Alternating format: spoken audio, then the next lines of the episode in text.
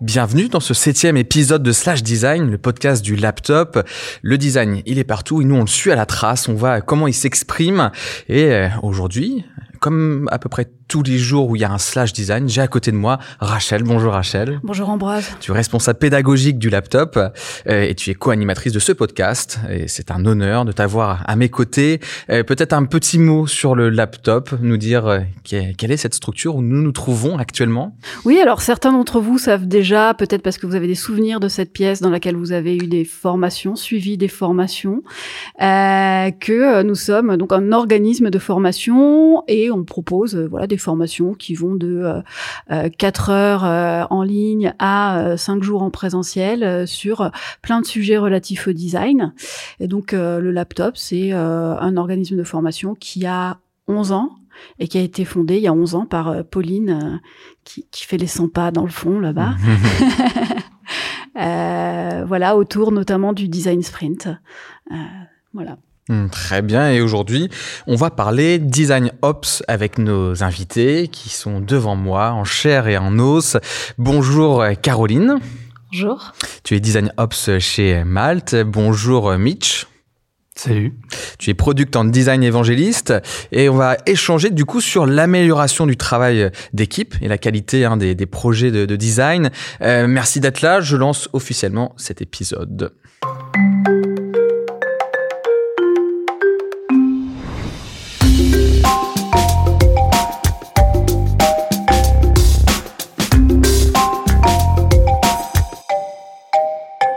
Qui n'a jamais rêvé de bousculer son entreprise, de s'attaquer à tous ces petits soucis d'organisation qu'on vit au quotidien et qui des fois malheureusement transforment les meilleures volontés en, parcours du combattant et qui peut même faire fuir les talents. Euh, il y a des choses comme ça, on a l'impression qu'on n'a pas le choix de passer euh, par là. Voilà, euh, qu'on est en couple, c'est le mariage qui va faire qu'on va se fâcher ou l'organisation du mariage ou je sais pas les travaux dans l'appartement. Bah quand une entreprise grandit, on rencontre souvent les mêmes patterns, les mêmes schémas de, de problèmes et euh, devinez quoi, le design certainement peut s'attaquer à ces problématiques. Euh, est-ce que tu, Rachel, tu peux nous, toucher quelques mots, nous, définir c'est quoi le design ops, qu'on puisse euh, commencer l'échange avec une, base commune? Je vais essayer. Donc moi, j'ai un faible pour les définitions radicalement simples, au risque d'être simpliste. Donc c'est pour ça que quand on parle de design ops ou design opération, Operations. Euh, je commence toujours par la définition de Peter Merholtz, qui a été cité par euh, Kevin Hoffman euh, lors d'une conférence. Pour lui, qu'est-ce que le design ops? C'est tout simplement toutes les activités d'une équipe de design qui ne sont pas à proprement parler des activités de design. Ça recouvre beaucoup de choses euh, qui semblent assez disparates, comme le choix des outils de l'équipe, la montée en compétences, euh, la bonne communication interne et externe, l'organisation de réunions et de rituels, euh, le suivi des indicateurs de performance de l'activité de design, les efforts pour faire adopter le design system, etc., etc. On va certainement parler d'encore plein de choses tout à l'heure. Soit toutes les opérations qui rendent possible le design et qui rendent le design meilleur. Euh, ça peut sembler à première vue être un ensemble hétéroclite d'activités. Euh, difficile d'y voir un sens, une structure. Si on en reste à une définition en creux comme celle-là, un peu euh, tout sauf le design lui-même, on va juste laisser plein de choses passer à travers les mailles du filet. Heureusement, on dispose aussi de descriptions du design ops qui sont structurées en trois catégories cohérentes, trois piliers, comme ceux du Nielsen Norman Group. Euh, donc pour eux, le design ops, c'est petit 1, la collaboration, how we work together. Donc euh, c'est là qu'on parle de l'équipe elle-même, de sa constitution, de son évolution, des recrutements, les formations, les rituels, les réunions. Euh, le design ops, c'est aussi petit 2, l'efficacité. C'est how our work euh, how we get our work done. C'est là qu'on parle d'outils, de process et de workflow, euh, de design system, de repositories. Et le design, le design ops, c'est enfin euh, petit 3, le rayonnement, how our work creates impact, c'est-à-dire la mesure de l'impact et de la qualité du design, la communication sur ce travail et sur ses méthodes. Donc pour revenir à Kevin Hoffman, il a résumé ça en people process et portfolio. Euh, c'est-à-dire qu'il est tombé à peu près sur la même structuration que Nicel Norman Group. C'est extrêmement efficace comme catégorisation. Et d'ailleurs, si vous vous aventurez un jour dans notre formation Design Ops, vous verrez que Zaliata Amada a structuré son premier jour de cours exactement comme ça. Euh, quand j'ai listé les activités couvertes par le Design Ops, vous avez dû vous dire que ce sont des choses que vous faites déjà. Euh, c'est vrai. Ces activités sont présentes dans toutes les équipes de design et toutes bénéficieraient de se pencher un peu dessus.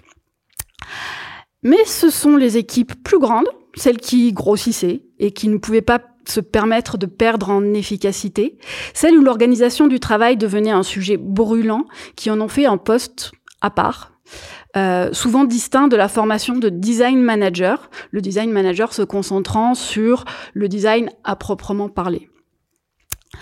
Euh, et souvent, ceux qui occupent ces postes, euh, les postes de design ops, sont des designers au départ.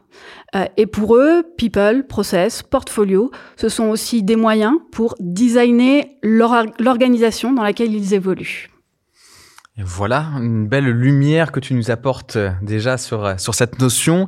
Euh, comme je l'ai dit, on va pas en parler avec n'importe qui, avec ces, ces, ces, deux personnes dont j'ai parlé tout à l'heure.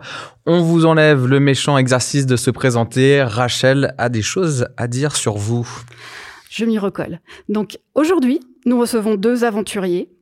Euh, deux personnes qui n'hésitent pas à explorer des terres professionnelles inconnues, à changer de route si besoin. Deux personnes dont la carrière n'était pas toute tracée. Caroline, Caroline Caltagirone. Euh, elle a commencé comme chercheuse en économie euh, sur le sujet de la transformation numérique à Harvard. Excusez du peu. Euh, mais la recherche, c'était trop lent et trop protocolaire et déconnecté du réel. Alors elle a pris ses chaussures et son bâton et est allée explorer le terrain en devenant user researcher, puis lead user researcher chez Aigo, puis à Malte, c'est ça? Tout à fait. Ok. Euh, et c'est à ce moment-là qu'elle s'est rendue compte qu'elle devenait un goulet, goulet d'étranglement en servant d'unique user researcher pour 11 squads euh, et euh, qu'elle a ressenti le besoin de mettre en place une structure plus efficace. Notamment, euh, elle s'est servie pour ça de son goût pour la transmission, puisqu'elle avait déjà travaillé sur euh, la formation user research euh, qui est donnée chez Aigo. Et, et du coup, elle s'en est servie pour former d'autres personnes de son organisation à la user research pour pouvoir suppléer, voilà. Et c'est donc par le biais du coaching et de la transmission qu'elle est devenue, sans l'avoir choisi, Research Ops, euh, et comme ça marchait plutôt pas mal, elle est maintenant Ops, au-delà de son domaine initial, euh, qui était la recherche. Tu es Design Ops Ouais. Tout à fait. Donc, maintenant, on va passer à Mitch. Il paraît que personne ne l'appelle Michael. Donc, euh, Michael Bayens. Bayens? Oui, c'est bien ça. C'est un de nos plus gros sujets hein, dans la préparation du podcast, c'était le prénom. Exactement. Je veux bien que tu fasses un écart sur ma formation, parce que moi, j'ai pas fait Harvard. Donc Mitch, c'est un peu un, incontournable, un insubmersible, un inoubliable. Enfin bon, euh, j'ai essayé plein de bleus. Euh, vous avez dû croiser son avatar dans la conf qui tue le game, euh, dont il était l'un des organisateurs. À ses débuts, c'était pas si courant d'être designer numérique, surtout quand on venait de la réalisation audiovisuelle. on était alors dans la jungle et on se débrouillait pour faire ce qu'il y avait à faire avec les moyens du bord. Ça ne l'a pas empêché de travailler pour les plus grandes marques, de zioter du côté du planning stratégique, du creative tech, de l'écriture de scénarios, bref, de rester curieux. Et puis, il y a dix ans, il est entré chez France Télévisions, où il designait un peu tout seul, où personne ne savait qu'attendre de lui. Il appelle ça le Far West, et il a adoré, et il a contribué à monter une équipe avec ses process, ses outils, ses rituels, à paver les routes du Far West. Et maintenant que sa mission est accomplie, il chevauche vers d'autres horizons, fait d'écriture scénaristique et probablement de nouvelles aventures incroyables. Personnellement, j'ai vu un coucher de soleil là avec le cheval, c'est incroyable. Merci à Rachel de nous avoir si bien présenté euh, nos deux invités. Euh, un petit dernier jingle pour la route et puis on va commencer à, à discuter ensemble.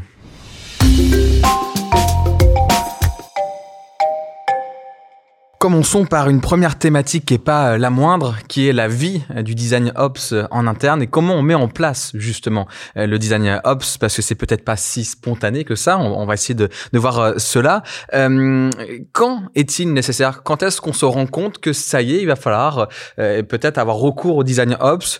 Parce qu'il y a des signaux qui montrent que c'est une étape nécessaire pour le bon fonctionnement justement de l'entité, Caroline alors, comme l'a dit euh, Rachel en introduction, euh, finalement, c'est quelque chose qui s'est fait de manière assez spontanée. Euh, D'abord en, en, user research, donc cette dimension ops. Euh, effectivement, à ce moment-là, quand je suis arrivée, alors il n'y avait pas encore 11 squads, 11 squads c'est aujourd'hui, mais quand je suis arrivée, il y avait déjà 6 ou 7 squads. Euh, et donc, assez rapidement, je me suis dit, en tant que seul user researcher, je vais pas être en mesure d'accompagner euh, toutes ces squads il faut que je trouve euh, une solution pour me cloner euh, dans une certaine mesure. Euh, donc par la formation, donc euh, le coaching et la montée en compétences et aussi par la mise en œuvre de process. en fait, un, un, process qui soit toujours le même pour tous les projets de recherche, s'assurer que toutes les squads passent par les mêmes étapes à chaque fois et qu'on ait même un outil de documentation qui soit systématiquement le même dans Notion. Euh, et donc, en, en, ayant fait ça pour, pour la partie euh, research, euh, bah, ensuite, l'équipe produit grandissant, passant de de 6 squads à 11 squads euh, et de nouvelles expertises bah, voyant le jour, euh, comme UX Writing, euh, comme Localization, comme Design System. Pas forcément des, des, expertises qui ont, enfin, je viens de dire, qui ont vu le jour, mais qui en fait aussi étaient là, mais ont travaillé un peu de manière isolée euh, on s'est rendu compte qu'il y a eu ce besoin ben, d'appliquer un petit peu cette même logique de Ops. Donc on est seul euh, représentant de chacune de, de, nos expertises et on a besoin ben, justement de processer, outiller, faciliter euh, ces expertises et par ailleurs besoin ben, de les mettre en, en coordination, de, de, les faire se parler et de s'assurer qu'on avance ensemble dans la même direction. Euh, et donc du coup, on va dire que ben, c'est venu euh, au fur et à mesure de la montée euh, en maturité de, de l'équipe produit. Donc à la fois euh, ben, le nombre de personnes euh, dans l'équipe produit qui a augmenté, de nouvelles expertises qui sont arrivées. Euh, et du coup, à ce moment-là, on s'est dit, OK, ben, on a besoin de, de coordonner tout ça pour que ça fonctionne au mieux et puis pour qu'on avance de manière cohérente et systémique pour, in fine, ben, délivrer la valeur qu'on doit délivrer en tant que équipe design et plus globalement en, tant qu'équipe produit. Ce retour d'expérience, Mitch, tu, tu, trouves que ça fait écho aussi à ce que tu as pu vivre? Oui, je pense que c'est organique et mécanique la manière dont ça se met en place. C'est-à-dire, euh, en fait, l'étiquette au départ, on nous la donne pas, on nous dit pas, euh, on nous dit pas, tiens, maintenant tu vas être euh, design ops. il se passe que il y a un moment où il est difficile de coordonner beaucoup de monde.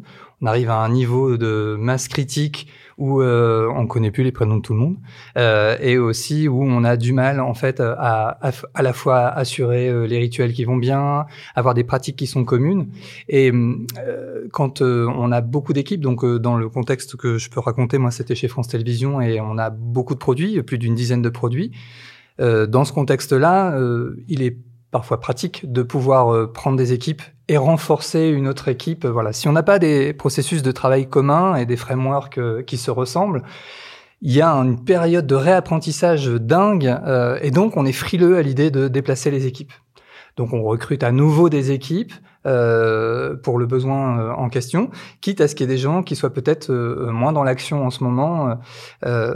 Donc c'est une nécessité, c'est-à-dire que ça, vient, on le sent en fait, pour répondre à la question, hein, ça, ça, vient s'installer, on se dit, euh, là, là j'ai un problème de coordination globale, j'ai un problème d'outillage uniforme, euh, j'ai un problème euh, de rituel commun, et euh, la distribution, alors là on parlait, tu parlais de squad, euh, nous on est répartis dans des équipes produits qui sont euh, diverses et variées, mais l'esprit de famille euh, qui est commun à l'ensemble des équipes design, la nécessité en fait finalement d'avoir une vision qui est commune avec une stratégie d'équipe, euh, si on veut la conserver, il faut bah, il faut un, un, orchestrateur, un organisateur de tout ça. Et le manager, euh, bah, c'est pas nécessairement son rôle.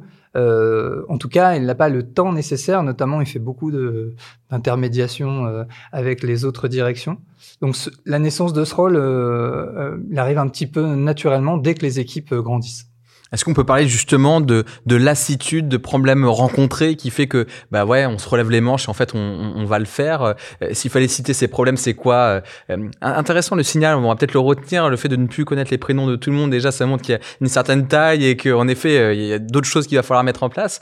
mais quels sont ces problèmes du coup qu'on rencontre et, et qui poussent à l'action? Bah, par exemple, pour moi, à ce moment-là, quand j'étais user researcher, ce qui était difficile, donc en tant que position transverse, c'était euh, quand je travaillais avec différentes squads, de me, rendre compte qu'il y avait euh, des cultures ou des frameworks différents euh, pour, pour le design ou pour en fait le process dans l'équipe produit. Et donc, la difficulté finalement de collaborer de manière simple avec différentes squads en parallèle. Donc là, ben, on se dit, OK, on a besoin de créer quelque chose d'uniforme, un framework commun qui soit utilisé par l'ensemble des squads.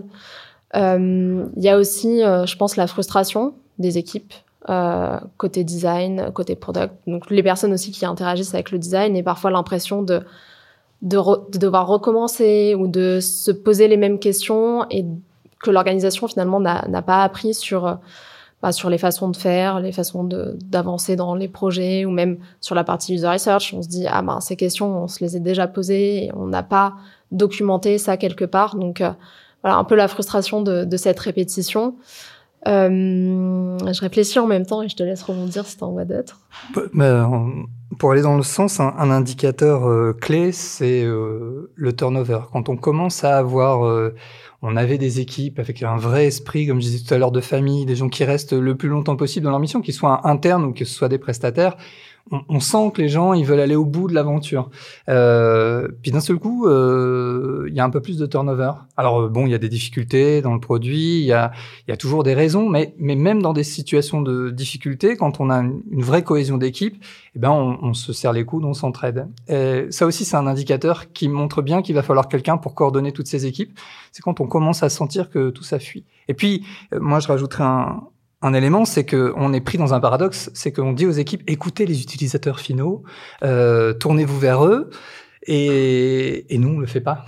Donc, puisqu'en fait, on est dans une démarche orientée produit et dans une démarche de culture design et, et orientée utilisateur, bah, il y a un moment où on se met dans la même situation. On se dit, bah là, les gens, ils souffrent, il y a un tout petit problème.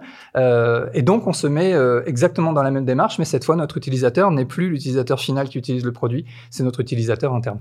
Avec du recul, vous vous dites, euh, bah pour aller dans cette démarche-là de design ops, il faut quand même des choses réfléchies, poser des alliés en interne, enfin se mettre un petit plan en tête, même si on est seul à, mener ce, ce, ce, projet dans un premier temps, euh, ou est-ce que ça peut être des choses de se dire non, comme j'entends un peu depuis le départ, c'est naturel, c'est des choses qui vont venir au fur et à mesure, c'est juste qu'il faut penser à les théoriser et à les partager ensuite. Je dirais que c'est naturel peut-être parce qu'on a cette approche de designer euh, et donc du coup on est dans l'observation de notre organisation, l'observation de nos utilisateurs en interne. Et donc assez naturellement on va identifier des pain points.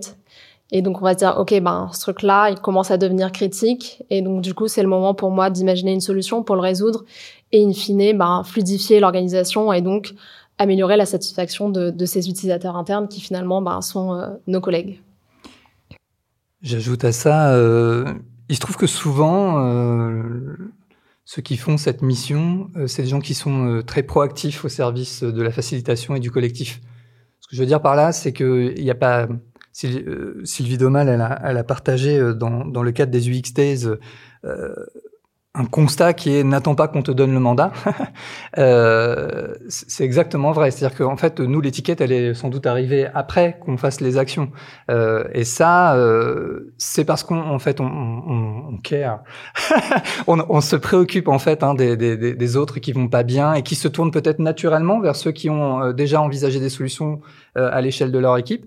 Et donc, ça se fait euh, à nouveau hein, de manière un peu organique et naturelle au service du bien commun en quelque sorte de se dire euh, j'agis pour euh, pour la cause ou en tout cas pour euh, que l'organisation se porte mieux et, et, que ça donne envie à, à tout le monde de, de continuer d'être oui, sur le bateau. Quand tu as contribué à faire grossir cette équipe, sentir qu'il y a une régression parce que c'est vraiment il y a des situations dans lesquelles tu vois vraiment des régressions qu'elles soient culturelles parce qu'il y a des départs et toute documentation ne peut pas remplacer le fait qu'il y a des êtres humains qui tiennent quelque chose. Ça tient à leur euh, mentalité, ça tient à leur, euh, au process que eux mettent en place, qui sont pas et on peut pas les écrire. C'est ces gens-là qui font la, la magie du, de, de, l'engouement collectif, qui ont le réflexe de dire bah tiens viens déjeuner. Bon, euh, que sais-je. Euh, cette dimension humaine, elle, elle est structurelle et donc du coup, faut essayer de l'animer, de la conserver et de, et de se donner les moyens et en la normalisant, c'est-à-dire en, en, relevant ce qui marche bien dans une équipe et en se disant, ben, effectivement, euh, pour reprendre ton, ton introduction, la prise de recul un petit peu de se dire, euh, ok, je vais le documenter, je vais expliciter en fait que c'est comme ça que ça marche. Comme ça, si euh, d'aventure les équipes venaient à changer ou si d'autres équipes ne reproduisent pas en fait ces processus de travail ou n'utilisent pas ces outils, ben, en fait, on va le partager au plus grand nombre, on va expliquer pourquoi, quels sont les bénéfices chaque structure a, évidemment des tailles différentes et je pense que ça peut créer aussi une curiosité euh, pour vous qui nous écoutez euh, de se dire à partir de quelle taille ça devient intéressant de, de, de le faire? Est-ce que euh, on entend parler là de, de 6 puis 11 équipes, on entend parler de, de, de, de, grandes structures comme France Télévisions, on imagine quand même qu'il y a un certain nombre de, collaborateurs. ma question c'est est-ce que pour une PME de 20 salariés, ça vaut le coup en quelque sorte de, de se relever les manches? Bonne question. Euh, je pense qu'il n'y a pas de, de nom magique. Euh, et comme on l'a dit plus tôt, ça dépend de, en fait, à partir du moment où on voit émerger ces pain points et où on se dit que ben il y a une personne qui, qui doit le faire. Alors une personne qui va peut-être le faire naturellement. Et si c'est pas le cas, identifier une personne qui sera en mesure de le faire, peut-être en parallèle de, de son poste, ou alors ben, répartir euh, les, les, différentes actions qui sont nécessaires sur sur les différents postes. Ça veut pas dire nécessairement avoir un, profil dédié DesignOps qui le fait à ce moment-là, si l'organisation ne, ne, peut pas se le permettre. Mais en revanche, euh, peut-être ce enfin, cette nécessité quand même d'adresser euh, ces points euh, et, euh, et, les, résoudre, les résoudre pour bah, améliorer la collaboration, limiter la frustration euh, des membres de l'équipe et, et du coup, ben, faire que, que cette organisation fonctionne en tant qu'équipe design, en tant qu'équipe produit plus globale. On peut peut-être même faire le parallèle un peu avec ce qui s'est passé à un moment donné dans l'environnement euh, tech engineering, le Scrum Master euh, qui euh, popait à gauche à droite. Et puis, euh, il y a un moment où il faut légitimer ce rôle. Il faut, il faut que ce soit quelqu'un non seulement en fait qui initie des choses, mais à qui on donne, je dirais entre guillemets, la casquette, l'étiquette, le mandat de faire ces actions. Parce que quand on entreprend ce genre d'action, on, est un peu attendu au tournant, c'est-à-dire quand ça marche bien, ben, c'est chouette. Euh, on est un peu un super héros, mais euh, mais il y a aussi des situations où euh, où ben en fait il y a des équipes pour qui ça marchait bien dans leur process de travail jusqu'à maintenant. On arrive avec une petite révolution en disant bah ouais, mais là-bas, ça travaille comme ça, c'est plus efficace, c'est plus adapté. Donc, il y a une espèce de résistance qui est naturelle. Ah, attends, pourquoi on va changer? Que nous, ça marchait très bien.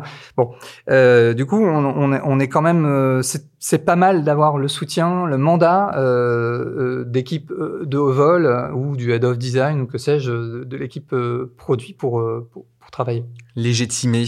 Ouais, Rachel? Euh, Non, je me demandais si, euh, du coup, là, tu parles de changement et de faire changer les, euh, les habitudes, les process, les façons de faire.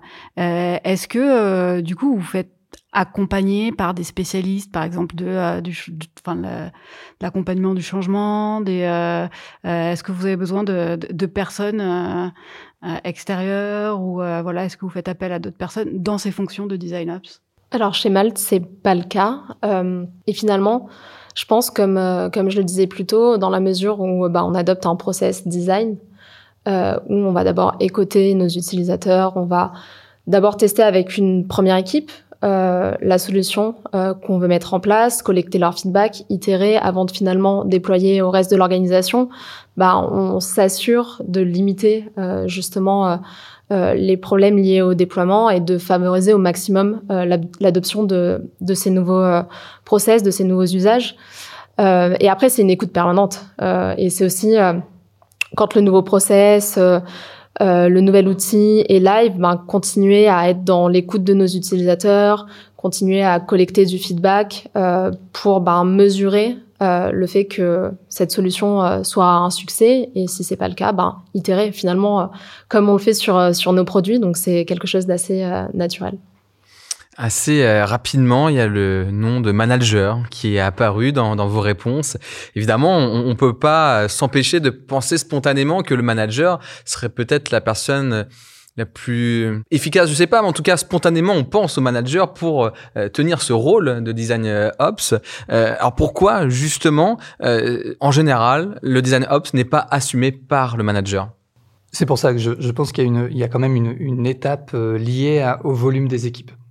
Euh, quand on, on, assume un poste euh, de manager, on doit faire des one-on-one avec chacun des individus, on doit euh, euh représenter l'équipe à l'extérieur, c'est-à-dire vis-à-vis des autres métiers pour euh, bah, assumer souvent les coups. Hein, Qu'est-ce que c'est que ce truc Toute cette, ce temps, cette bande passante euh, empêche en fait de rentrer dans le détail des rituels, dans euh, les réflexions, les audits autour de l'outillage. Euh, c'est un voilà, on a une semaine, c'est incompressible. Donc il y a un moment où en fait c'est un petit peu l'adjoint de service au profit du manager. Et puis le manager a une relation à, de, de suivi des équipes dans leur évolution de carrière. Ce qui est moins l'ops est plutôt, je dirais qu'il y en a un qui regarde vers l'avant et il y en a un qui regarde dans le temps présent l'Ops travaille sur le temps présent. Il trouve les moyens en fait de d'enlever les, les, les, soucis, de coordonner, de s'assurer que euh, tout le monde va bien. On fait euh, des, des, formulaires d'état de, santé des équipes, des tas de choses qui pourraient être euh, assimilées par exemple à une dimension RH ou à une dimension manager. En réalité, c'est des métiers qui existent effectivement dans l'entreprise, mais le, le rôle il finit par se dessiner par nécessité de coordonner tout ça uniformément, c'est-à-dire à la fois se poser la question de la santé des équipes et de leur manière de les recoordonner, de les déplacer, etc. D'être la voix euh, de, de, ces publics, d'être aussi euh, le, celui qui s'occupe euh, de l'outillage.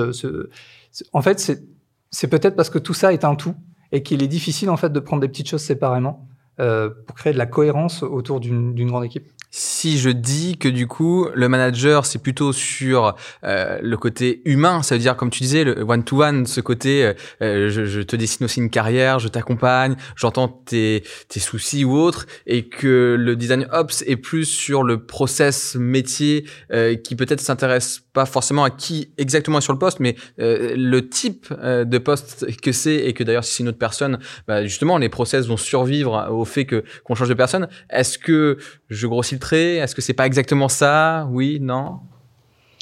Alors, je pense que ça dépend des organisations parce que, par exemple, chez Malte, on a changé d'organisation à partir du moment où je pense qu'on était au-delà de 10 personnes dans l'équipe design, peut-être un petit peu plus, et où du coup, on a ressenti le besoin de, la fois avoir euh, deux design leads euh, côté, enfin pour chacune des tribes, une client, une côté freelance, euh, et ensuite moi en tant que design lead sur cette partie ops donc finalement, je suis en management de toutes ces fonctions transverses que sont euh, user research, UX writing, localization et, design system. Euh, donc je pense que ça dépend un petit peu des organisations. Euh, et, Tristan VP Design, lui, son rôle, ça va être effectivement bah, ce que tu décrivais plus tôt sur bah, communiquer beaucoup avec le reste de l'organisation et, et aussi bah, s'appuyer sur sur ces personnes-là, les leads, nous, pour bah, avoir du management plus direct avec euh, l'ensemble des designers. Donc c'est aussi une nécessité, je pense que ça a été une nécessité de se rapprocher euh, en one-to-one de, de, chacun des designers et s'assurer que ben, chaque designer était euh, accompagné de près par, euh, par une personne euh, d'un niveau design lead dans, dans l'organisation. Il y avait euh, référence tout à l'heure au sujet de la santé, de, de, faire des petites fiches de santé, savoir comment ça, ça évolue. Euh, en quelque sorte, comment le design ops contribue à l'amélioration de la, de la, santé d'équipe, euh, à, à, anticiper d'ailleurs même plutôt que de, voilà plutôt le, côté curatif, le côté préventif euh, de la bonne santé des équipes? C'est intéressant que tu parles de prévention parce que c'est exactement la démarche. C'est-à-dire, euh, plutôt que de. Quand, quand on a beaucoup d'équipes réparties dans plein de, de, de produits différents, euh, il y a un moment où, en fait, si on ne prend pas les problèmes en amont, on passe ses journées à régler des problèmes. Euh, et du coup, c'est très chronophage. Et tout ce qu'on a envisagé de faire de mieux euh, pour coordonner tout le monde, pour répondre aux besoins des équipes, etc., en fait, ça passe toujours à la fin. Parce qu'en fait, on gère l'urgent et pas l'important. Euh, ce côté euh, pré préventif, c'est euh, c'est vraiment ça la, la, mission du de l'ops. Hein. C'est en ça que ça le diffère un petit peu du, du manager qui lui vraiment à nouveau est un peu euh, ouais un peu à destination du, du monde extérieur. Et là, on est plutôt dans le monde intérieur. Comment je coordonne tout ce petit monde. On va terminer cette partie-là peut-être en, en, regardant aussi euh, bah, votre légitimité euh, de votre rôle parce que euh, j'ai compris que c'est venu spontanément, que vous avez pris cette place parce qu'elle était à prendre et que du coup vous avez, vous avez, pu mettre les choses en œuvre. Et en même temps, c'est aussi le danger que vu qu'à aucun moment on a dit noir sur blanc que vous aviez ce rôle-là, qu'on dise mais qui es-tu pour me dire qu'on va faire comme, ça, comme cela maintenant Comment vous avez réussi à vous légitimer? Alors il y a eu quand même au bout d'un moment une communication. Euh, donc à partir du moment où on s'est dit ok ben là il y a vraiment besoin de switcher euh, l'essentiel de des efforts sur euh, sur cette position où du coup il y a une communication qui est faite euh, au sein de l'équipe pour pour clarifier justement cette nouvelle position. mais sinon auparavant ben comment ça se passe? Pour moi ça a été mais ça a été fait de manière très naturelle en fait mais l'animation de rituels donc à la base autour de, de la user research puis ensuite euh, participer à la mise en place de, de ce framework dans, dans l'équipe produit. Euh, donc le framework focused de Discovery Discipline. Et donc, euh, ben, c'était quasiment tous les vendredis ou un vendredi sur deux, pareil, animer un, un rituel autour de bah voilà, on a mis en place ce framework, euh, on montre les bons exemples de mise en place euh, au sein de l'organisation, donc on identifie euh, les designers qui ont réussi vraiment à, à ben, mettre en place, euh, enfin à appliquer euh, ce, ce, framework. Euh, ça va être aussi le moment où on va du coup collecter les besoins d'itération complémentaires. Donc je pense qu'il y a une part de, de visibilité, en fait, être visible, animer, animer l'organisation. Donc créer ces rituels, ces moments de rencontre qui permettent finalement de collecter le feedback, de, de comprendre les, les éventuels points de frustration, les, les pistes d'amélioration qui sont nécessaires pour pour euh, améliorer l'organisation. Donc je pense que ça passe beaucoup par euh, euh communication, visibilité et, euh, et animation de l'équipe. C'est le terme qu'on retrouve sur ton LinkedIn, Mitch, euh, l'évangéliste. C'est l'évangélisation, en fait, ce qu'on entend euh, là. Ouais. Moi, je voudrais rajouter que euh, il y a aussi une attitude de l'équipe d'encadrement, nous, qui a été très positive. C'est-à-dire, on nous a laissé tester des choses et on avait le droit d'échouer. Ce qui est souvent très compliqué dans des grandes entreprises. L'échec, c'est souvent très mal vu, alors que je vous invite à faire des échecs les uns les autres. Euh, du coup, la, la, nous, on nous a vraiment autorisé. Quand je dis nous, en fait, euh, c'était conjointement, sans en avoir l'étiquette une fois encore, côté produit comme euh, côté design, on travaillait bien main dans la main.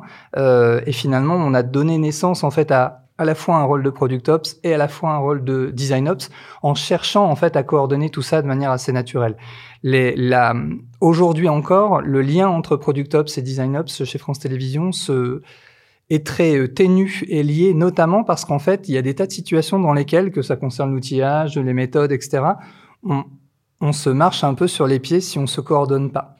Donc, je, on a vraiment envisagé le truc sous un angle. Je donne énormément de transparence et de visibilité sur les actions que j'entreprends de faire et où est-ce qu'on peut travailler ensemble? On parlait du euh, formulaire d'état de, santé des équipes. Eh ben, c'est vraiment un truc qui est fait conjointement. C'est-à-dire qu'indistinctement, les PM, euh, PO euh, et, les, et les designers en fait répondent au même questionnaire. On est en capacité de segmenter. Évidemment, c'est non nominatif. Euh, mais par contre, ça nous permet d'avoir des informations. Pour mieux répondre à la question de tout à l'heure, euh, un ops, il n'a pas les mains sur le management et donc sur les actions qui vont devoir être entreprises pour les équipes.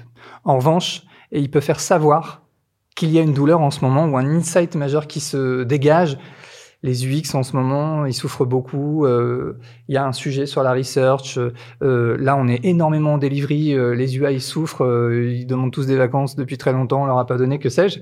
Et ça, cette remontée vis-à-vis des managers, c'est très différent que quand on est dans un one-one et qu'on n'ose pas nécessairement le dire à la personne qui est au-dessus de nous. Donc, il y a, il y a un côté médiateur, intermédiaire, qui parle au nom d'une foule et non plus au nom d'un individu.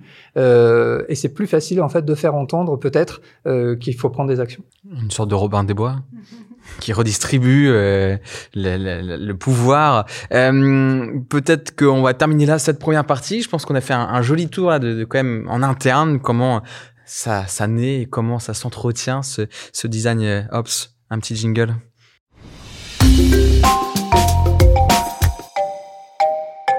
Toute cette euh, organisation au sein de l'entreprise, au final, de ce que j'entends, c'est que c'est un produit comme un autre. Vous avez tout un bagage méthodologique pour gérer euh, ce produit en tant que designer, euh, et donc en quelque sorte, on va retrouver des repères pour gérer l'organisation. mais alors du coup, justement, quelle méthode, quelle approche vous utilisez pour pour coordonner, pour gérer l'organisation comme un produit? Alors j'en ai déjà un petit peu parlé, mais je vais rentrer plus en détail là-dessus.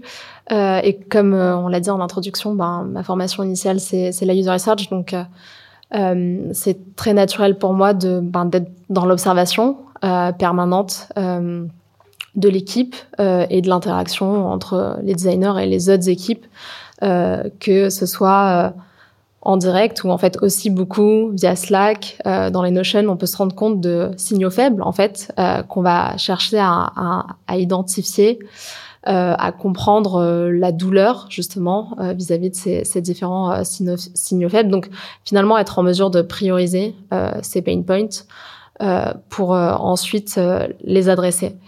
et les adresser, bah, en fait souvent ça va passer par générer une solution. Euh, donc soit euh, moi directement euh, itérer sur un template euh, dans dans Notion euh, ou alors ben parfois euh, co-construire avec les designers, les PM et même parfois plus largement PMM, data analyst, des outils qui permettent ben, vraiment de de résoudre ce pain et, donc de, simplifier.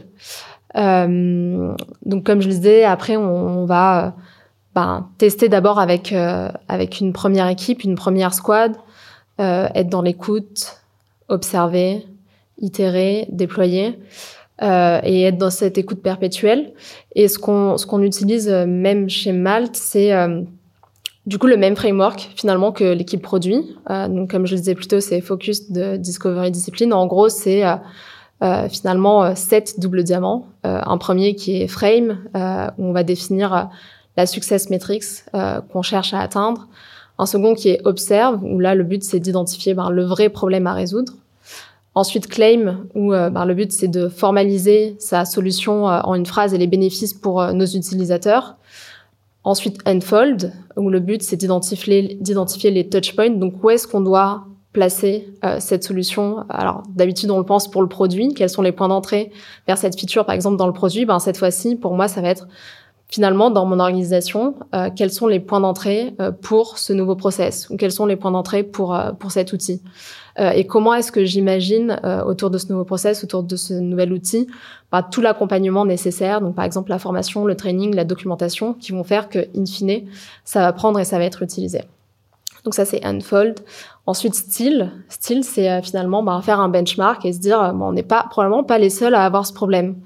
Euh, et donc, on va aller regarder euh, ce qui se passe ailleurs dans d'autres organisations. Euh, on va observer, par exemple, le User Research Repository qui a été mis en place euh, chez France Télé.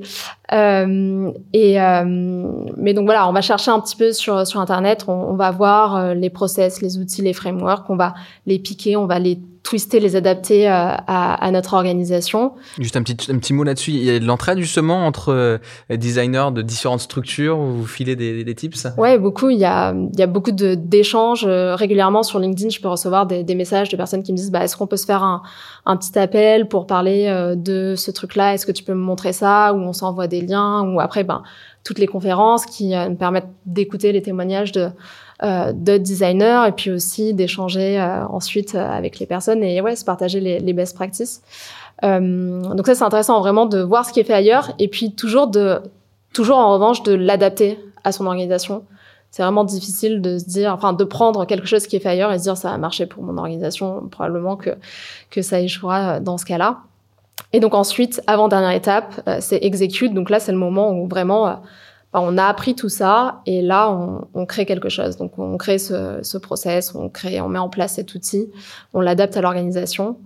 Euh, et enfin, decide, c'est euh, la phase de test et là, on va valider, invalider les hypothèses qu'on a listées et qu'on a considérées comme essentielles pour le succès de, cette solution. Et à ce moment-là, on décide si on va en go-no-go, donc si on déploie à l'ensemble de l'organisation ou si bah, on a besoin de faire une boucle itérative encore, adapter un petit peu plus euh, la solution avant de plus largement déployer. Mitch, comment tu accueilles cette base méthodologique? C'est à peu près, on, on, a suivi à peu près les mêmes processus. Tu l'avais dit quand on avait préparé euh, le, cet événement, euh, ça m'avait beaucoup marqué, notamment parce que ton parcours vient de la user research. Tu disais finalement, en fait, à la différence des designers qui sont spécialisés, nous, on est, euh, quand on est design ops, au fond, en charge depuis la discovery jusqu'au delivery. Euh, C'est-à-dire, on a vraiment une responsabilité globale. Tu veux en rajouter là-dessus Effectivement, je pense que c'est aussi une chance de, de pouvoir euh, à la fois faire la discovery et la delivery et de le faire très rapidement et de voir aussi rapidement l'impact qu'on a euh, sur nos utilisateurs. C'est presque instantané, euh, alors que ben, sur le produit, parfois on doit attendre un petit peu plus avant de, de, pouvoir observer ça. Donc ça, c'est quelque chose de, de très gratifiant. Euh, et effectivement, par moment, j'ai l'impression d'avoir un peu différentes casquettes. Ben, typiquement, en ce moment, chez Malte, on est en train de définir les roadmaps euh, de, des quatre expertises, donc euh, User Research, euh, UX Writing, Localization et Design System. Euh, et donc finalement, c'est un peu un rôle de PM que de euh, définir sa roadmap et de la présenter à l'organisation. Donc c'est être en mesure de, de, jongler avec ces différentes casquettes et aussi ben, aimer ça et être à l'aise avec ça. Après, faut pas imaginer qu'on n'a pas d'ennui. Hein. C'est-à-dire que euh, on n'est pas dépendant du delivery euh, et de la technique, mais euh, par exemple, quand on essaye d'avoir un nouvel outil qui semble-t-il, pourrait résoudre des tas de problèmes, il y a, t'inquiète, il y a toujours des gens pour te dire, ah ben non, surtout pas, on va rester sur Jira et Confluence et c'est très bien comme ça. Vas-y, Rachel. Non, euh, juste parce que Caroline a évoqué rapidement la co-conception à un moment dans ce processus. Est-ce que tu trouves des gens pour, dans, l'organisation, pour discuter volontiers, tu vois, d'accorder du temps et des efforts à ces questions-là? Chez Malte, beaucoup. Euh, et c'est une chance, ouais. Je pense que c'est aussi simple, entre guillemets, euh, dans la mesure où euh, les designers, même les PM, sont euh, hyper preneurs, preneuses de tester de nouvelles choses. Euh, et parfois, c'est même eux qui vont me pousser des trucs en me disant oh, regarde, j'ai vu ça, et si on testait chez nous? Et donc, du coup, trop cool, bah, ok, c'est parti, on teste ensemble et, et je t'aide à, à, mettre ça en place. Et puis, on apprend et on fait un, un REX pour un retour d'expérience pour, pour l'organisation. Donc j'ai cette chance-là euh, chez Malte. Euh, après, je sais pas si c'est. Euh, je, je, crois que c'est partout pareil parce que euh, comme ça résout des problèmes auxquels on est confronté quotidiennement, il y a beaucoup de gens proactifs. Je mettrais un médian dans tout ça, c'est que l'exercice qui est difficile, c'est d'être aussi garant de la discipline. Euh, et donc, euh, il y a des situations dans lesquelles tout le monde a plein d'idées et a plein d'envies. Sauf qu'il y a un truc qui est en train d'être mis en place à cet endroit-là, on vérifie que ça fonctionne à peu près, laisse-nous le temps oui, mais moi je suis frustré, j'ai plein d'idées, j'ai vu qu'il se passait ça. Donc des fois, euh, on est un peu là pour dire euh, freine tes ardeurs. Euh, on fait un test et peut-être que ce sera porteur, peut-être qu'on va envisager une autre solution ensemble. Attends-nous. Et souvent, euh, chaque produit a ses spécificités euh, culturelles, on ne sait pas pourquoi. Ah oui, mais nous. Alors ça, c'est le, voilà. Moi, je, suis un batailleur des oui, mais nous. Euh, il y, a, y, a, toujours une raison de faire un truc un petit peu différent. Donc on n'arrive pas toujours qu'avec des bonnes nouvelles. On arrive aussi pour dire bon, écoute, euh, il y a une norme qui est en train de se mettre en place. Ça fait deux produits qui sont dessus. Idéalement, essayez de travailler de la même manière et je vais euh, engager vos équipes sur cet exercice. Tu disais, euh, Caroline, qu'il y avait des, choses qui étaient quand même très agréables et qui étaient notamment de pouvoir voir l'effet, l'impact assez rapidement. Est-ce que vous avez quelques exemples à nous donner justement euh, d'améliorations concrètes que vous avez pu observer? Ouais, je pense que le premier truc qui me vient en tête là, c'est le fait qu'on on ait mis en place euh, un repository de PRD. Alors, je vais donner une définition. Let's go. euh, PRD, c'est euh, Product Requirement Document, euh, qui en fait, euh, finalement, chez Malte, c'est le document qui va suivre toute la vie d'une initiative. Donc à partir du moment où du coup, bah, la première étape, on définit ce frame, le success métrique à, atteindre, jusqu'à la dernière étape où on se dit ok, euh, go no go. Donc ça c'est que pour petite précision que pour la delivery. Puis ensuite il y a une dernière étape qui est euh, comment est-ce qu'on euh, fait le rollout pour euh, la delivery. et donc auparavant, il y avait ces documents, mais ils existaient dans chaque espace Notion de chaque squad. Euh, ce qui fait que ben, c'était dur de savoir euh, ce sur quoi travaillait chaque squad, euh, particulièrement pour les fonctions transverses, mais aussi euh, le management et puis aussi les squads en dépendance. Et parfois, c'était même des templates qui étaient différents et qui passaient pas toujours par, par les mêmes étapes.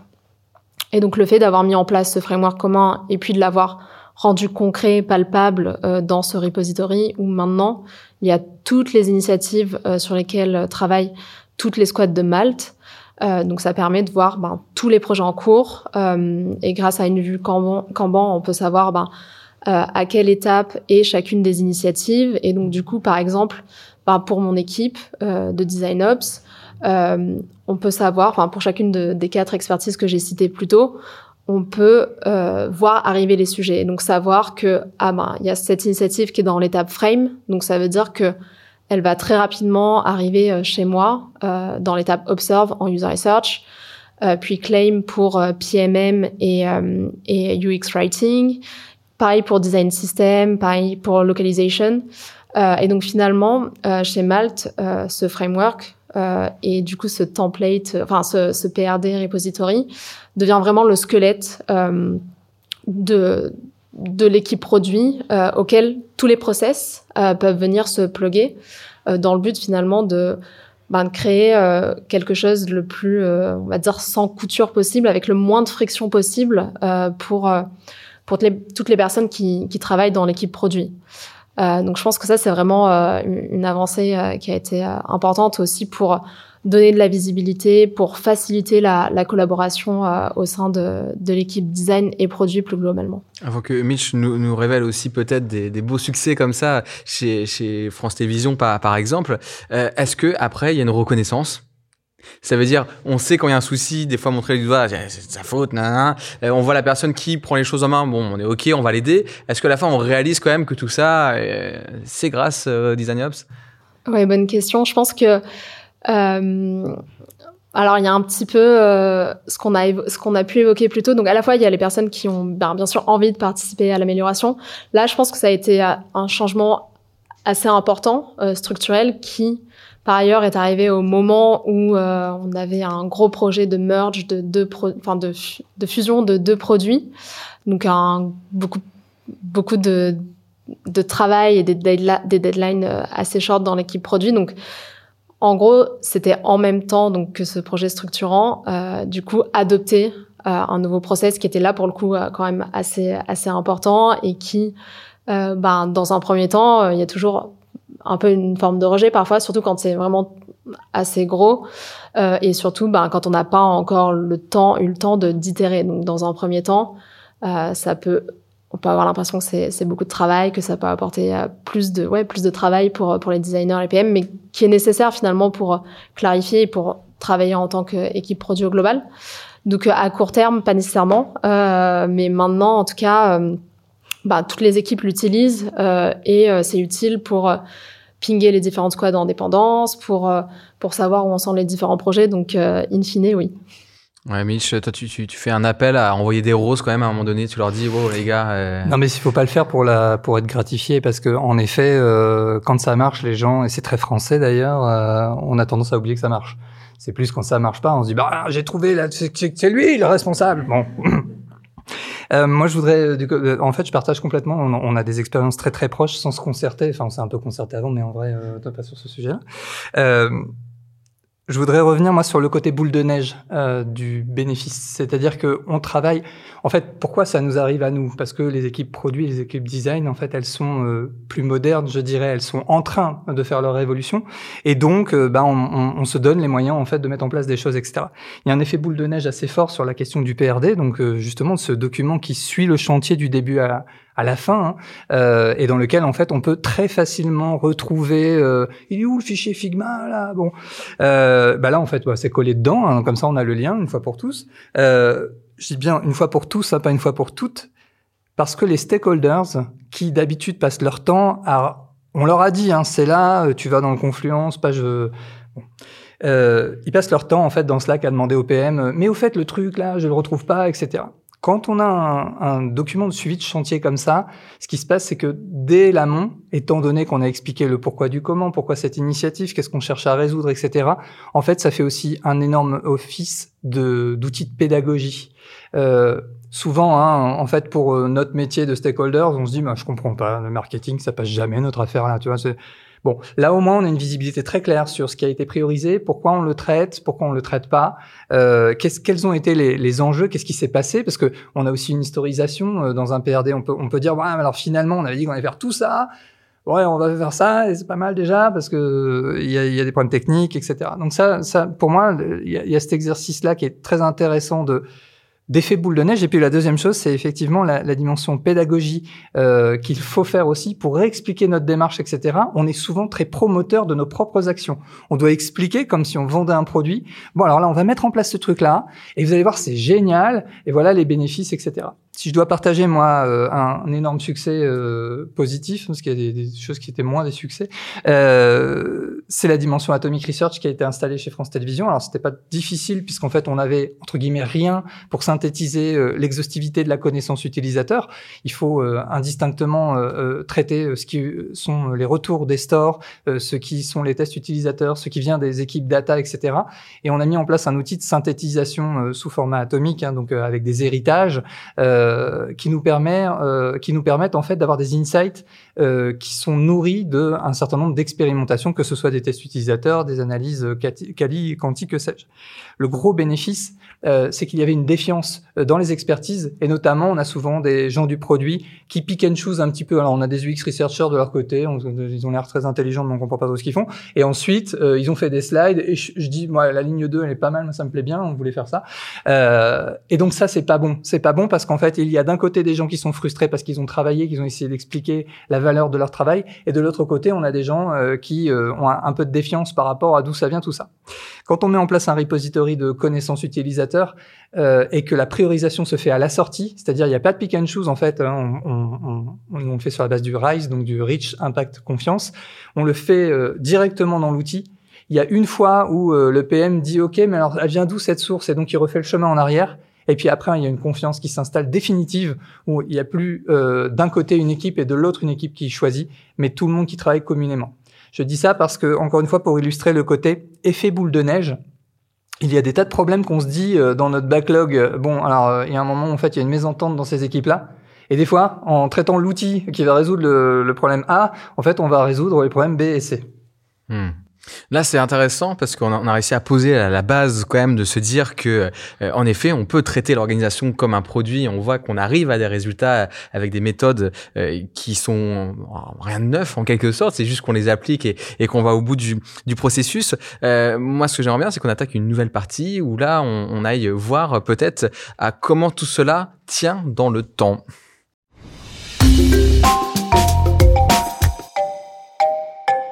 Comment on peut euh, faire en sorte que votre travail, ce qui a été construit, vous survive.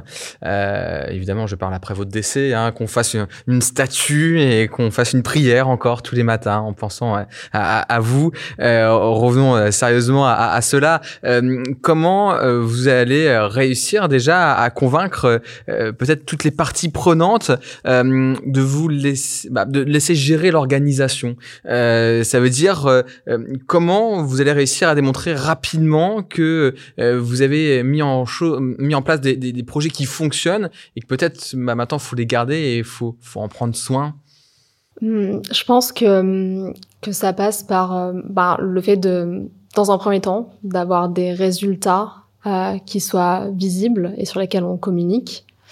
Donc, comme on l'a dit, in fine, ça se passe de manière naturelle au début. Euh, et, euh, et, donc, pour autant, même si ça se passe de manière naturelle, ben, quand on met en place ces nouvelles choses, de communiquer, ne serait-ce que pour l'adoption, euh, mais ensuite euh, communiquer sur les résultats et essayer, quand c'est possible, euh, de, de, mesurer l'impact. donc, par exemple, nous, ce qu'on fait dans l'équipe Design Ops de Malte, c'est qu'on envoie des surveys tous les quarters pour, pour collecter le feedback de nos parties prenantes ou alors des entretiens, peut-être pas dans toutes les disciplines, mais en tout cas soit survey, soit entretien aussi pour euh, ben, collecter euh, ces feedbacks euh, et donc être en mesure de, de mesurer cet impact. Euh, donc par exemple, je sais que c'est quelque chose qui est sorti lors d'une PM rétro, enfin la, rétro des, PM en fin d'année dernière et ça a été quelque chose qui a été mentionné ben, sur le fait que c'était vraiment un, un, plus qui permettait de ben, d'améliorer le, travail de, des PM euh, à ce moment-là. Euh, donc il y a ça. Donc et je pense que ce qui est clé, c'est vraiment euh, communiquer, communiquer, communiquer. Ce que je fais aussi, c'est identifier des ambassadeurs euh, au sein de l'équipe. Donc je vois des personnes qui ont vraiment envie de tester de nouvelles choses, qui euh, ouais sont toujours curieux, curieuses de euh, découvrir de nouvelles choses, de les tester, de donner du feedback, de parler euh, devant euh, le reste de l'équipe pour dire bah voilà on a testé ça, voilà ce qu'on a appris, euh, voilà mes conseils si vous devez l'appliquer. et donc ça c'est dans les rituels que que j'ai mis en place toutes les semaines, c'est vraiment donner la parole en fait à ces personnes là et pas tellement à moi, à moi qui ai mis en place de nouveaux process ou de nouveaux outils, mais plutôt aux personnes qui les ont testés euh, en premier euh, et de raconter comment ils et elles l'ont fait et euh, les bénéfices qu'ils ont ils et elles ont retiré de ça. Euh, donc je pense que ça passe beaucoup par les pairs euh, comme ça pour finalement euh, avoir de, de l'impact. et donc du coup je pense que c'est aussi s'appuyer sur ces personnes-là, ces ambassadeurs, pour ben, continuer à, à faire vivre et améliorer l'organisation utiliser l'humain en quelque sorte comme média. Et du coup, le pire qui peut vous arriver, c'est que l'humain parte et que plus personne ne soit là pour témoigner en quelque sorte de ce qui a été mis en œuvre et, que ça marchait bien et qu'il fallait le, garder. On en parlait un peu, ce turnover, il est, il est, il est délétère. Ouais, pour, finir sur ça, tout à l'heure tu disais, euh, on parlait de célébrité et de réussite euh, et d'attribution. Euh, en effet, il faut pas chercher la, la, gloire parce que justement ceux qui vont avoir la gloire c'est euh, les équipes produits qui vont euh, euh, euh réussir et pouvoir le, le communiquer aux autres. J'irai plus loin que les ambassadeurs. Il y a un sujet de propagande dans une culture euh, et donc il y a le sujet d'identifier ses promoteurs mais aussi d'identifier ses détracteurs. Et donc, quand on commence, on commence en général petit, on fait un petit MVP dans un endroit, etc. On, on identifie les, les, les bons, Peut-être que Malte, c'est un petit peu plus simple. Et, ceux qui pourraient euh, euh lutter contre, eh bien en fait, on, attend d'avoir un discours de preuve avant de pouvoir les engager. Euh, la question de la survivance que tu évoquais, en effet, il y a un sujet sur le fait que donc souvent on pallie à la documentation pallie à l'absence ou au turnover des équipes. Euh, si on arrive à documenter, quand quelqu'un arrive et qu'on a normé la manière de documenter, ça permet de faire qu'une nouvelle personne qui arrive, eh ben c'est très facile pour elle. Tous les process sont les mêmes. Dans un monde idéal, hein, on aurait réussi notre travail. Euh, les process sont les mêmes. Je passe d'un produit à l'autre très aisément. Euh, tout est documenté. La vie est belle. Il y a des PRD. Tout va bien. Euh, la question sur la survivance, c'est que la culture, c'est aussi une âme, une foi. Euh, quand on lance un produit, on a la foi en fait de se dire ok ça va le faire, ça va être génial, etc. Il y a la preuve, il y a les arguments, il y a l'impact qu'on va générer, mais il y a le fait qu'en fait on est porteur d'une espèce de foi. Ce truc-là, euh, j'ai pu en faire l'expérience. On a un, membre de l'équipe qui est parti euh, pour de nouvelles aventures, et malgré le fait que moi j'étais là et qu'on avait construit ensemble euh, un, certain nombre d'actions, son départ a tué 30% de la, de la culture. Comme si euh, et malgré, et malgré la bienveillance, la bonne volonté des équipes, hein, pour perpétuer ça, en fait, on se rend pas compte à quel point on dit toujours la même chose. On, on redonne la foi. Ouais, mais là, ça a moins bien marché, là, le système. Et nous, hop, on, on, est là pour réappuyer. On se rend pas compte parce que c'est complètement tacite. En fait, on le redit dans le cas d'une guilde, etc. Et quand il n'y a plus la personne pour le dire, bah, ça se perd un peu. Ah bah finalement on est revenu à un système de priorisation beaucoup plus simple. Bah ouais, mais tu vois bien tout ce qu'on a perdu. Bon, plus le turnover qui est au sein des équipes avec des gens qui étaient plus promoteurs que d'autres, plus proactifs, plus qui avaient bien compris, parce que des fois, tout simplement, on a tellement de choses dans la tête, on n'a pas toujours bien compris les bénéfices. On le fait parce qu'on nous dit que c'est comme ça qu'il faut faire. Donc, pour moi, ça tient énormément en fait sur euh, sur les êtres humains et effectivement, le plus grand danger euh, pour le travail d'ops, c'est euh, c'est le turnover. Donc moi, moi qui étais en train de me demander si quand on parlait de comment se traduit le succès d'un design ops Je me disais peut-être que son succès, c'est de se placardiser lui-même, de faire en sorte qu'il soit plus utile, etc. Du coup, avec le turnover, il y aura toujours des choses à réimaginer, réinventer, etc. Euh, voilà. Ouais, et aussi pour rebondir ben, sur ce que vous dites tous les deux, je pense que Education is repetition. Euh, et il y a vraiment besoin, en fait, quand on est designer, on n'arrête pas de se répéter tout le temps, tout le temps, tout le temps. Euh, et euh, parce qu'en fait, c'est de la discipline, quoi. C'est vraiment transmettre cette discipline de, on a mis en place ces nouvelles choses, et il faut bah, les respecter. Alors après, on peut voir aussi pour les adapter si on se rend compte qu'il y a vraiment quelque chose qui bloque, mais euh, sinon, c'est vraiment beaucoup d'énergie. Beaucoup de répétitions euh, et de la discipline. Et par exemple, euh, pour être concrète, euh, chez Malte, du coup, ce qu'on dit, nous, équipe Design Ops, c'est no PRD, no work. Donc en fait, si vous préparez pas votre PRD, euh, on travaille pas avec vous, donc les équipes transverses. Donc il y a besoin ben, de passer par par cette discipline ben, pour s'assurer que ce soit adopté, que que vraiment ben, on, aille au bout de, du test de ce process, de son adoption.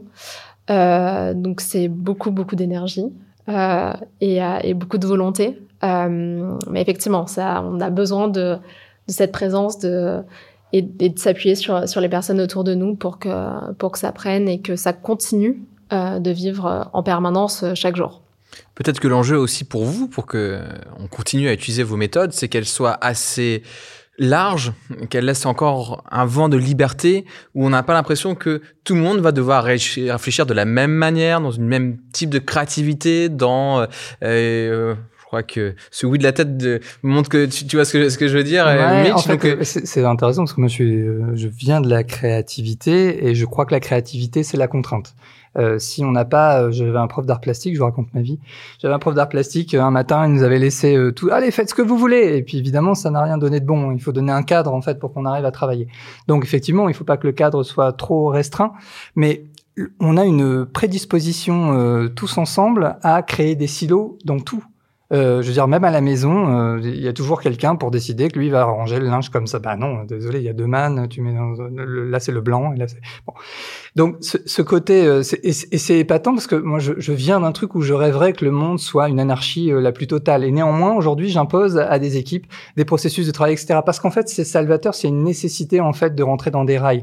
Donc tu as raison, c'est un cadre, c'est des rails c'est c'est pas quelque chose de fermé, mais il y a un moment où si on loupe une étape ou euh, si on la pallie avec une autre étape, on prend le risque de ne plus être en capacité en fait de changer facilement les équipes. On prend le risque euh, de de faire que quand quelqu'un on board, eh bien on, pu, on puisse pas facilement lui expliquer pourquoi cette équipe elle travaille pas comme tout le monde. En, en fait, on a intérêt vraiment à avoir des guidelines euh, euh unifiés pour éviter les silos. Est-ce qu'il y a une question d'ego aussi, de se dire peut-être que ceux qui veulent signer euh, de leurs mains euh, bah, leur passage dans l'entreprise auraient envie de bousculer ce qui était déjà fait pour le faire un peu différemment, pour montrer que bah, ils ont une action eux, même si ça n'a pas apporté grand-chose? Bonne question. Je pense que hum, c'est peut-être quelque chose qu'on peut observer, enfin un pain que euh, notre design system manager peut avoir. par exemple, on, se rend compte que euh, ben, il y a un design system, il y a des euh, guidelines qui ont été définis, et parfois il y a quand même ben, les designers qui vont chercher à apporter leur touche. Euh, et, on les comprend parce que bah oui c'est plus excitant comme ça et en même temps quand on a cet objectif de euh, créer une expérience qui soit cohérente pour tous les utilisateurs de A à Z, d'avoir une approche systémique, bah on, a besoin d'avoir ces guidelines et qu'elles soient respectées. Et puis il y a un sujet sur la responsabilité euh, du, du design up. S'il y a des gens qui vont arriver de l'extérieur et qui vont dire attends, en fait, je comprends pas votre outil. Hein. Nous, on le faisait sur Notion et c'était très bien. Et effectivement, du fait de son expérience, c'est mieux. C'est mieux, mais il connaît pas tous les éléments de contexte qui font qu'on a fait ces choix-là. Euh, et qu'on est contraint, peut-être technologiquement, peut-être parce qu'il y a une DSI dont l'objectif, euh, la North Star hein, des DSI, c'est d'empêcher tout le monde de travailler, semble-t-il. Donc, du coup, on, on, tu vois, on, on peut pas toujours expliquer les raisons du pourquoi, et il faut euh, faire pédagogie de ça aussi. Donc, quelqu'un qui arrive, t'as pas envie en fait de le couper dans son énergie parce que en général, il y a des très bonnes idées. Peut-être que c'est l'opportunité de lancer quelque chose de nouveau, mais peut-être qu'on a tellement euh, usé euh, d'énergie, de sueur et de sang même des fois euh, pour réussir à installer quelque chose qu'on n'a pas vraiment envie de le chahuter. Et on devient les académiques. C'est ça qui est marrant, c'est qu'au départ on arrive, on est les disrupteurs, on est Woodstock, tu vois. Et puis à la fin on est l'académie, tu vois. Non, le gars, le classique c'est comme ça. Ouais, bon, Steve Jobs était, a, été chercher son guide spirituel en Inde avant de devenir euh, un patron d'une grande industrie, un grand industriel qu'on appelle Apple, je crois. Euh, donc oui, on voit bien que hum, c'est peut-être le même revers d'une même médaille. Euh, peut-être pour. Et du coup, juste pour rebondir là-dessus, euh, je pense que ce qui est clé aussi, c'est, comme on le disait plutôt, la visibilité sur notre travail. Et donc pour nous chez Malte, c'est vraiment le fait de présenter cette roadmap des design ops, de l'équipe design ops, et de dire ok, ben regardez, voilà les chantiers qu'on a considérés prioritaires et voilà l'ordre dans lequel on va les adresser, qui font que comme en fait comme une équipe produit, tu peux pas arriver à dire ah ouais non mais il y a ce truc là qui est hyper important, est-ce qu'on peut le squeezer? Ben non, en fait j'ai j'ai pas la place là. Il y a des priorités qui ont été définies euh, et du coup on, s'en reparle ben quand euh, quand les priorités euh, auront été euh, atteintes ou alors si on considère avec euh, le management de, de l'équipe produit que cette chose-là doit être priorisée et, euh, et euh, être considérée comme vraiment plus importante que d'autres initiatives. Mais voilà, le fait de, de, communiquer, de donner de la visibilité sur nos priorités, ça permet aussi d'éviter cet effet-là. Nous, rien à voir, hein, parce qu'en fait, ça, c'est la théorie. Et en pratique, il y a toujours un truc qui arrive par la fenêtre et on fait jamais ce qu'on avait dit qu'on allait faire. Mais on le communique, en effet. Pour euh, conclure peut-être sur cette euh, partie, avant de vous donner la parole, commencez à réfléchir à, des questions. Ça, on, en veut des questions. Euh, Est-ce qu'on peut dire aussi que, une fois de plus, pour la pérennité du travail que vous avez effectué, il faudrait que eh bien d'autres personnes défendent euh, votre travail. on a dit les ambassadeurs qui peuvent faire partie des équipes, mais peut-être aussi des personnes qui ont rien à voir avec le design. On parlait de la DSI, peut-être qu'à la fin, euh, même eux seront les premiers à dire euh, non. Ça, ça, fait cinq ans que maintenant il y a cette manière de procéder, de travailler, il faut le faire. C'est utopiste ce que je dis. Non, mais c'est sûr que si on les attend pour l'académie, le côté académique, ça, ça ils vont être bons. Euh, je, je sais pas. J'ai la DSI. Euh...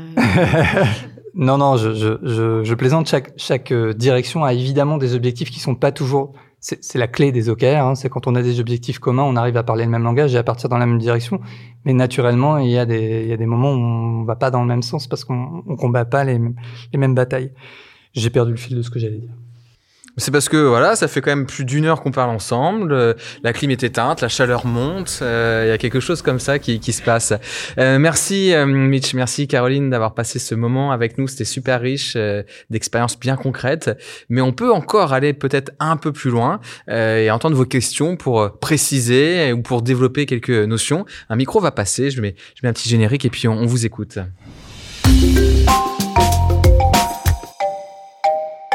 Peut-être lever la main pour ceux euh, qui veulent euh, prendre la, la parole. Tout au fond. Alors, est-ce qu'on va avoir assez de câble On a 10 mètres. On tente. Mais sinon, euh, peut-être vous pouvez vous rapprocher aussi. Alors, je rebondis sur le dernier, enfin, un des derniers sujets, c'était sur le repository de Product Requirements Document. Quel outil euh, et j'ai cru comprendre aussi, c'est pas que au niveau design euh, que, ça a été mis en place. Vous avez eu d'autres euh, parties prenantes. Enfin voilà, comment vous avez défini outils et coordination avec d'autres départements sur le sujet? Ouais, donc du coup l'idée ça a été de, en fait, prendre l'outil qui est le plus utilisé dans l'organisation, justement pour faciliter l'adoption. Donc chez Malte c'est Notion. Euh, et, euh, et, pour les équipes, euh, en fait, donc c'est le repository de l'équipe product. Donc euh, dedans il y a product euh, et design, enfin et finalement les squads, donc product design dev. Et toutes les toutes les équipes qui sont en transverse, donc data analyst, PMM, euh, et après, dans la partie design, donc user research, UX writing, localization, design system, euh, l'idée, ça a été, euh, je pense que vraiment le truc clé, c'est de se dire, ok, c'est cet outil qui est le plus utilisé, donc on, on part sur ça. et après, au maximum, essayer de créer des ponts entre ce repository et les autres parties, justement, dans, dans le Notion. Donc, par exemple, pour la user research, j'ai quasiment le même système qui vient ben, se connecter avec ce, ce repository. Même chose pour UX Writing. Euh, donc l'idée, c'est euh, ben, d'essayer de, de, connecter euh, ce repository de manière la plus la plus fluide et sans couture possible au reste des, des, environnements. Euh, et je voulais dire un autre truc et j'ai oublié. Mais euh, alors c'est très intéressant parce qu'on a installé aussi un système de PRD euh, chez France Télévisions et on est contraint par des gens qui veulent qu'on continue à travailler avec des outils comme Confluence qui sont des outils qui étaient très bien au début des années 2000. Mais aujourd'hui, en fait, il n'y a pas d'héritage. C'est-à-dire la difficulté, vous connaissez tous cette règle euh, on peut pas retenir plus de 10 choses euh, au quotidien. Et donc euh, si je change quelque chose de structurel, il faut que je le reporte sur toutes les pages que j'ai documentées. Notion, Coda, euh, des outils comme Airtable sont des outils en fait à héritage, c'est-à-dire que quand je change quelque chose à un endroit, ça le répercute partout mais pas Confluence. Donc, on se retrouve avec un outil euh, du coup archaïque, euh, avec une documentation qui ressemble en fait à un album euh, de photos des années 30. Bon, ça, bon. Donc, à chaque fois qu'il y a une nouvelle équipe qui arrive, eh ben, il recommence à zéro. Ce qui est très intéressant dans ce qui était partagé là, c'est que c'était l'enjeu, nous, c'était l'ambition hein, de se dire en fait, il n'y aura pas de défiance à nouveau sur la connaissance puisque mes insights hérités de ma connaissance utilisateur vont venir nourrir mes opportunités qui vont ensuite donner naissance à des solutions qui vont ensuite être développées. Ce qui veut dire qu'au niveau du développeur, il a la même culture. Depuis le début, il sait exactement pourquoi on fait ces choses-là. Aujourd'hui, on a des problèmes liés au fait que la priorisation, elle se passe très bien avec toute cette connaissance jusqu'au moment où on arrive aux équipes techniques. Et puis là, en fait, on fait Ouais, mais ça, ça va passer plus vite, alors on va le découper comme ça. Et donc, on n'est plus du tout en train de répondre au problème de l'utilisateur au départ. Et on a fait le truc qui était le plus facile à faire dans les délais, euh, bon, avec la culture agile, les sprints et, et tutti quanti. Si tout était lié et si tout était dans un lien commun, que ce soit dans le même outil ou dans des outils qui arrivent à correspondre entre eux, alors du coup on a quelque chose de cohérent. Donc nous c'est un aveu d'échec, hein, c'est que euh, c'est déjà pas mal, on arrive à créer une documentation euh, euh, continue, euh, c'est déjà pas mal, on a un repository qui nous permet de faire de la priorisation des insights, mais comme on n'a pas tout de bout en bout et qu'on n'a pas le mandat pour ça parce que ça relève des expertises, soit des équipes produits avec lesquelles on travaille bien, je le rappelle, ou euh, des, des, équipes tech qui ont euh, leur processus et qui fonctionnent depuis toujours. C'est très difficile de dire ah non, on va pas faire des tickets Jira. Euh, bien sûr que si, on va faire des tickets Jira. Donc comment on fait pour interconnecter tout ça? C'est le vrai sujet de fond. C'est pour ça que tout à l'heure je m'en prenais la DSI en, en plaisantant c'est qu'il y a des gens dont la mission consiste à faire attention à ce que tout ça fonctionne bien, à ce qu'il n'y ait pas des fuites d'informations à l'extérieur, etc. Et je veux décevoir personne, mais par exemple, quand on installe Figma, en fait, on a le contrôle sur rien du tout. Euh, et donc, euh, on a des fois des petites difficultés euh, à communiquer avec des gens dont c'est le rôle de dire ah, non, tu vas pas m'installer ce truc-là. Bah si, en fait, on peut pas faire autrement. Maintenant, tout le monde travaille là-dessus.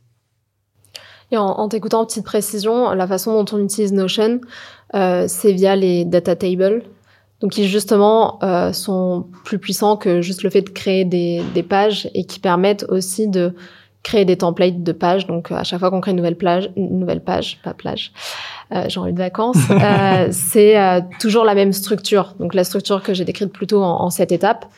Euh, et ce qui fait que juste en cliquant sur euh, créer un, ouais, une nouvelle page, ben de fait tout apparaît. Il y a juste à compléter étape par étape. Et donc là, euh, bah finalement, pour, euh, pour moi, en tant que designer, c'est un peu un garde-fou qui permet de m'assurer que tout le monde passe par euh, les mêmes étapes, tout le monde documente de, la même façon. Autant que possible, parce que bon, il y a toujours quelques petites créations qui peuvent être ajoutées, comme, comme on le disait plus tôt. Mais en tout cas, la structure est là et reste la même entre, chacune, entre chaque initiative. Et l'aléa, il peut être à la marge, c'est pas grave qu'on rajoute un petit bout de documentation qui n'était pas prévu. Comme on a un standard qui est commun, euh, en fait, notre bataille, c'est une bataille des standards. Hein. À partir du moment où on travaille sur des standards, on peut tous se comprendre. Je, je, je on va faire attention sur des réponses pas trop trop longues parce que s'il y a d'autres questions. Pardon, juste euh, sur les standards, quand on rédige un CV, euh, c'est un standard. En fait, on s'est tous conditionnés au fait qu'il y a une ligne, machin, etc. Et en fait, à quoi ça sert? Ça sert à ce que n'importe qui dans le monde lit votre CV, il sait euh, le lire et comprendre votre parcours. Les standards, en fait, ça permet une lecture uniforme, homogène et euh, standardisée euh, pour tout le monde. On enchaîne avec une nouvelle question. Qui euh, veut prendre la parole? J'ai demandé de faire plus court pour vous donner la parole. Ne me rendez pas ridicule. Merci.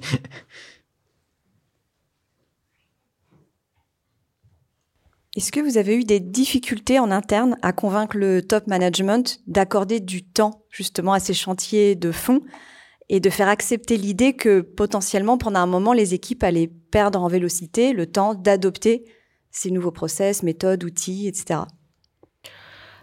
Euh, alors chez Malte non parce que euh, finalement c'est venu de donc de Tristan le VP design qui bah, en fait lui aussi par manque de temps et de bande passante a eu besoin de créer euh, ce, poste là et donc qui du coup a aussi bah, communiqué pour donner la, la légitimité à, à, cette position et et plus sur la seconde partie de la question, sur euh, le temps qui pourrait être perdu au fait d'adopter de, nouveaux process, de nouveaux outils. Euh, chez Malte, non, euh, parce que je pense qu'on est quand même dans cette logique de voilà d'itération permanente, d'amélioration de nos façons de fonctionner. Donc il y a non, il n'y a pas eu de, challenge à, ce niveau-là. Après, il y a toujours un des momentum. En fait, en général, si tu mets en place quelque chose, c'est parce qu'il y avait une douleur. Donc, les, les équipes, même très loin, euh, elles ont tendance en fait à se rendre compte que de toute façon, là, on ne délivre plus ou il y a quelque chose qui ne, qui ne va pas dans, dans la mécanique de travail collective. Donc, on nous donne quand même un petit peu le, le, le on, va, bien voir en fait. Est-ce que ça va le faire leur affaire? Et comme je disais tout à l'heure, si ça marche, on est content, on oublie un peu qui est-ce qu'il a fait. Et quand ça marche pas trop, on a vite fait de nous dire ah, on a perdu deux semaines. Euh, bon, donc euh, donc euh, ouais, c'est une affaire de foi à, nouveau. Mais je, je, crois que quand on commence à mettre en place des choses, sauf quand vraiment c'est euh, ça ne résout pas un problème immédiat, ça résout un problème anticipé ou ça résout un problème qui est tellement ancré dans nos dans notre culture que on sait même plus que c'est un problème. Hein, dans les cas des tests utilisateurs, euh, pour des, gens qui utilisent des back office chez nous, j'ai vu quelqu'un allumer un PC le matin et me dire bon, on va chercher un café? Oui, pourquoi? Bah, Le temps que l'ordinateur démarre. Donc bon, donc il y a des trucs qui sont tellement inscrits dans nos habitudes qu'on a tendance à, à plus les voir. C'est la faute de la DSI. C'est pas moi qui l'ai dit. C'est la faute de la DSI, disait Rachel. Le micro était, était coupé. Euh, une autre question? Euh, Salut. Euh, je vais rebondir du coup sur la dernière réponse. Euh, là, j'ai l'impression que vous êtes euh, issu d'environnements hyper matures d'un point de vue produit, autant chez Mal que chez France Télé. Euh, si vous avez effectivement des top managers qui sont assez réticents à se dire tu viens euh, me demander 100 euh, ou 150 k à investir pour pas faire du delivery, mais de l'amélioration et de la résolution de problèmes. Vous avez évoqué beaucoup le, le, terme de douleur. Euh, et du coup, donc, c'est quoi le ROI que tu peux promettre à un top manager qui serait assez réticent et qui serait pas hyper mature d'un point de vue produit? C'est quoi les KPIs que vous allez pouvoir éventuellement essayer de lister, de se dire, bah, en fait, voilà ce qu'on va mesurer, au-delà même de juste entre guillemets, ce qui est hyper important déjà, mais la santé de l'équipe, euh, le bien-être, euh, et voilà. Et euh, du coup, la deuxième question est très liée, mais à terme, est-ce que, puisque vous avez évoqué beaucoup le terme de douleur et on intervient pour améliorer, résoudre des problèmes, à terme, c'est-à-dire au-delà de six mois, un an, je sais pas, en fonction de la complexité, mais euh, c'est quoi la pérennité de, du travail de d'Ops en gros? Est-ce que tu viens en pompier de service, tu résous les problèmes et tu les as résolus, ton job est terminé? Euh, En tout cas, toujours avec cette question de euh, quel ROI euh, par rapport à, au budget que ça va demander quoi. Une question ROI, une question de pérennité, on, on y retourne. Euh, je pense que ce qui me vient en tête, c'est euh, la vélocité des équipes, enfin, le fait d'avoir euh, fluidifié, simplifié les, les process. Et comme on le disait plus tôt, en fait, éviter que les personnes se reposent les mêmes questions, de se dire, ah ok, par quelles étapes je vais passer? Donc ça, il y a, ce gain de temps que tu peux mesurer finalement en comparant. Ben, bah, bien sûr, c'est pas exact. Hein, y a... Tu vas avoir des variables qui vont s'ajouter au milieu, mais en comparant peut-être pour nous, euh, le temps qui est nécessaire euh, à, avancer sur les projets, enfin à délivrer les projets.